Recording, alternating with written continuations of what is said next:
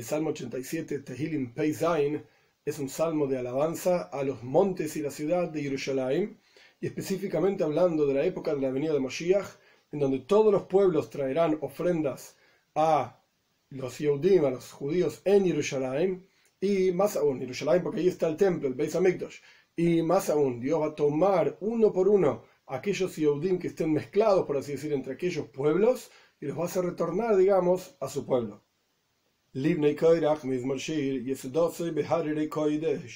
Por los hijos de Koirach, Mizmor es una canción, Shir es un cántico, Yesudosoy, fundado este cántico y esta canción, en montes de los santos, que se refiere a los montes en los cuales se encuentra la ciudad de Jerusalén, Moiria específicamente el monte Moirias, el monte donde estaba el Besamikdosh, Zeisim, el monte de los olivos, diferentes montañas, Hare Yehuda, las montañas del sur de Eretz Israel, que se llaman las montañas de Yehuda. Veis 2.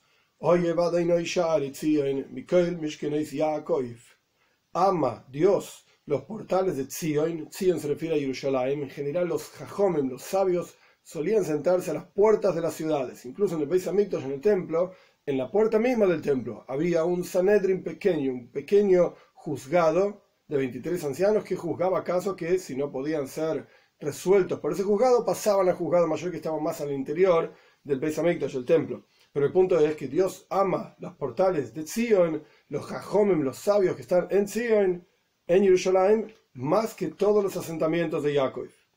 Gibel 3. Cosas gloriosas, honorables, son habladas de ti. Hashem mismo dijo grandes cosas sobre la ciudad de Jerusalén. Entre las cosas que dijo, es la ciudad divina, Dios, la ciudad de Dios, Sela, por siempre, o elevando la voz, como hablamos varias veces. Dale, 4. Más aún, ¿qué otra cosa dijo Dios al respecto de Jerusalén? Rav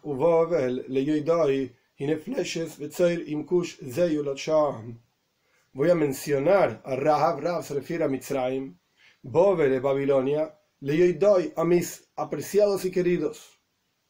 Como dice en la Toira, cuando Dios habla de las alabanzas de Abraham vino, la Toira dice que Dativ, etcétera, lo, por cuánto lo aprecio, lo quiero. ¿Por qué lo quiere Dios a Abraham? Porque él manda a su casa, a sus hijos, a todos sus eh, conocidos, etcétera, a ir en el camino de Dios, etcétera. El punto aquí es que tanto Mitzrayim como Babilonia van a traer en la época de Moshiach hacia Jerusalén, hacia Zion, hacia mis queridos ofrendas, como está escrito incluso en Ishaya, en el último capítulo de Ishaya, 66, el versículo 20, que van a traer ofrendas hacia los Yehudim. Y también, he aquí, Pleshes, Filistea, que está en el sur de Israel, Betzoer, en el norte de Israel, In Kush, junto con Kush, que Kush en general se lo identifica con Etiopía, en África. Y todos ellos van a decir, Zeyulat Sham, este descendiente de los nacidos en Jerusalén, es decir, entre las naciones del mundo hay muchos Yehudim, muchos judíos que están esparcidos, incluso entre comillas, perdidos, hundidos entre las naciones del mundo. Y en la época de Mashiach, como está escrito en Ishaya también, ustedes van a ser recogidos uno por uno, casa de Israel, de entre cada una de las naciones en donde estamos, digamos, esparcidos, no solamente aquellos que están identificados como Yehudim, que se conocen como Yehudim, que se comportan como Yehudim, incluso aquellos que son llamados Yehudim, sino incluso aquellos que ni siquiera saben que son Yehudim. Cada uno de ellos van a ser recogidos uno a uno llevados a Jerusalén, y de cada uno de los pueblos van a decir, este en realidad nació ahí, este pertenece a los Yehudim, no pertenece a nuestro pueblo. Hey, 5.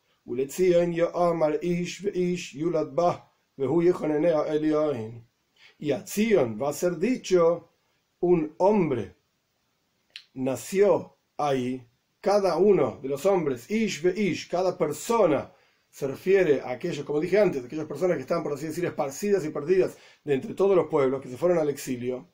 Ish ve Ish este hombre, aquel hombre, nació en ella, o sea, le pertenece en realidad al pueblo judío.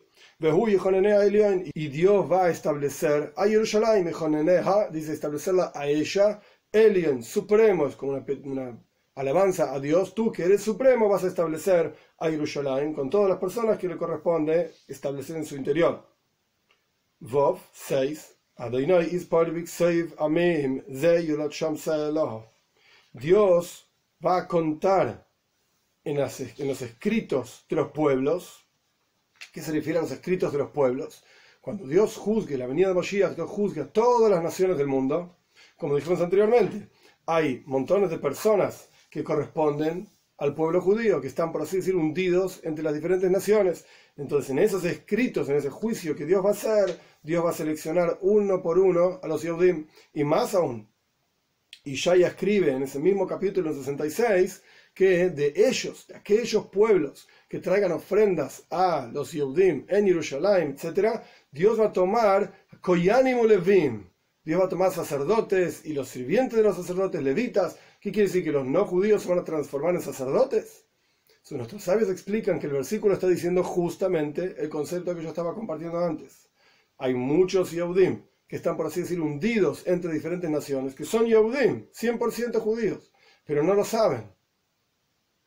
De ellos, Dios va a seleccionar incluso los Koyanim, Levim, a los que corresponden para cada tribu del pueblo judío, y los va a hacer ser sirvientes de Hashem. Entonces el versículo se leería, Dios va a contar, contabilizar en los escritos de los pueblos, cuando juzga cada uno de los pueblos, este nació ahí, Sela, es decir, este es Yehudi, aquel es Yehudi, Ustedes van a ser recogidos uno a uno y seleccionados incluso de entre los pueblos aquellas personas que pensaban que no eran judíos, pero sin embargo no son. Zain 7. Y por supuesto en la avenida de Moshiach se van a alegrar aquellos que cantan, aquellos que tocan algún instrumento. Sharim significa shir, cantar. Hoylelim es jalil, flautas e instrumentos. Entonces, aquellos que cantan y aquellos que tocan instrumentos, todos juntos vamos a alabar a Jerusalén. Kol Bach. Todos mis sentimientos más profundos, más interiores, son en ti, Jerusalén. Este es el salmo. El comienzo mismo del salmo es una frase extremadamente interesante que, particularmente en estos tiempos que estamos en el mes de Elul, cerca de Rosh Hashanah, que es un momento de balance, un momento de chuva, de retorno hacia Dios justamente es un salmo muy interesante en su comienzo. El salmo empieza en el versículo 1, Libnei Koirach, para los hijos de Koirach, por los hijos de Koirach. Es sabido la rebelión de Koirach en el desierto, en Parshas Koirach, justamente en la Toira, pero la Toira nos cuenta que Bnei Koirach los hijos de Koirach no murieron. ¿Qué significa? La Toira nos cuenta que ellos en el Gehinnom, en el purgatorio mismo, cuando se abrió la tierra, se tragó a Koirach y a toda su casa, incluyendo a sus hijos, se estableció un espacio en el Gehinnom para los hijos de Koirach, porque ellos pensaron en hacer chuva. Así está escrito el texto. Quiere que los hijos de Koirach nos muestran el concepto de chuva. Ahora bien, ¿por qué justamente el Salmo elige para enseñarnos esta idea es una alusión, no quiere decir que el Salmo está hablando de este asunto, pero es una alusión del Salmo porque justamente los hijos de Koirach para hablarnos de Tshuva, para hablarnos de retorno hacia Dios, de arrepentimiento, etc. Porque en los hijos de Koirach vemos un ejemplo, por así decir, un caso especial que nos muestra incluso quién puede hacer Tshuva.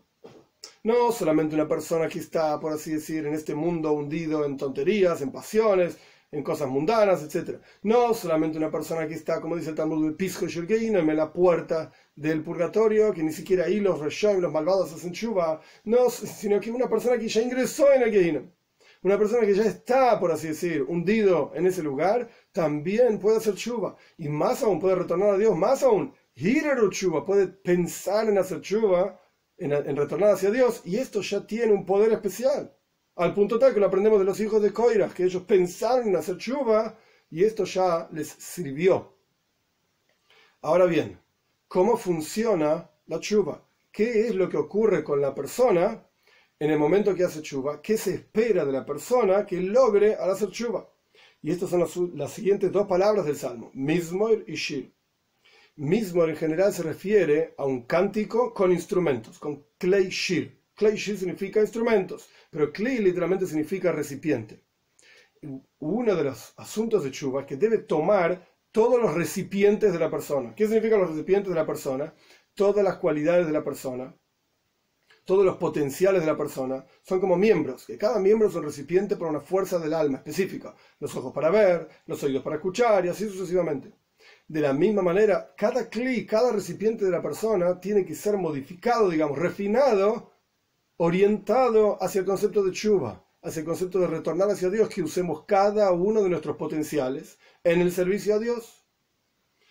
Pero no solamente esto es mismo, sino que también es un shir, una canción. Shir es una canción con la boca. La boca representa el vínculo, por así decir, con lo intelectual, la palabra, el pensamiento. Y esto significa que no solamente todos los potenciales del alma, físicamente hablando, espiritualmente hablando, tienen que orientarse hacia Dios, en el concepto de chuva, de retorno, sino que también pensamiento, palabra. La boca, por así decir, los cánticos que uno hace con su boca, también, como está escrito, toda mi esencia te dice Dios. Todos mis huesos te alaban Dios, toda mi esencia te dice Dios. Y también como está escrito al final de los salmos, todo el alma debe alabar a Dios. Que significa en general que toda persona viva, toda cosa que tiene alma, que alabe a Dios. Pero una explicación un poco más profunda es, Neshima, cada respiración que la persona hace, te ale tiene que ser una alabanza de Dios. Con cada fuerza que la persona tiene, tiene que alabar a Dios. Y uno puede pensar, bueno, es muy difícil hacer una cosa así. Que todos mis potenciales y todo mi ser en sí, mis pensamientos, mis palabras, sean una alabanza a Dios. Esto es muy difícil. Termina el, versículo diciendo, esto está fundado, la fuerza que tiene cada uno para hacer esto es Beharere Koidesh, los montes santos. No solamente en el concepto de santo, santidad, que significa estar apartado de lo mundano y lo terrenal, sino que más aún, Har Koidesh, monte santo, una elevación dentro de la santidad. Y no solamente esto, sino que Harerei Koidesh, en plural, montes santos. Significa que la fuerza que cada uno de nosotros tenemos para hacer chuva, para retornar hacia Dios es porque estamos fundados en lo más y más elevado. Dentro de Koidesh, dentro de la santidad misma, Har, Harerei Koidesh, monte, montañas santas, extremadamente elevados. Y este es el mismo concepto que aparece al final del Salmo. Aquellos que cantan, que dijimos que era con la boca. Es decir, Chuba toma el arrepentimiento y acercamiento a Dios, Chuba toma todos los sentidos de la persona, porque tenemos cantar con la boca, que Hoilerim son aquellos que cantan instrumentos, como dijimos anteriormente, Mizmor con instrumentos, Shir con la boca.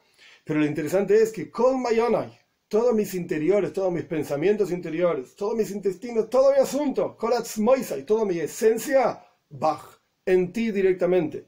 Ni siquiera en alguno de los nombres de Dios, sino que Bach en ti, en la esencia misma de Dios, que trasciende cualquier tipo de expresión, cualquier tipo de nombre, cualquier tipo de formas que uno quiera pensar, poner, definir, etc. Bach en ti directamente. ¿Y cuál es la forma de desarrollar esto, justamente Bach. Bach significa Hof. Son 22 letras del abecedario hebreo que representan el estudio de Toiro. A través del estudio, a través de que cada persona, según su nivel, lee, estudia, aprende, unos en un nivel, otros en otro nivel, en un lenguaje, en otro lenguaje, a través de esto, Kol Mayona y todos mis, mis interiores, todos mis pensamientos interiores, se enfocan hacia Dios y esto es lo que nos da justamente la fuerza de poder llegar a esto que dijimos anteriormente, raíz, raíz esencial de cada uno de nosotros apegado a Hashem. Que tengamos el mérito, el jus, la fuerza para poder hacer chuva, para poder retornar a Dios y saber que esto lo tenemos en nuestro interior. Y por lo tanto no es que hay que crear una conexión con Dios, hay que hacer algo nuevo, hay que despertar aquello que ya está en nuestro interior.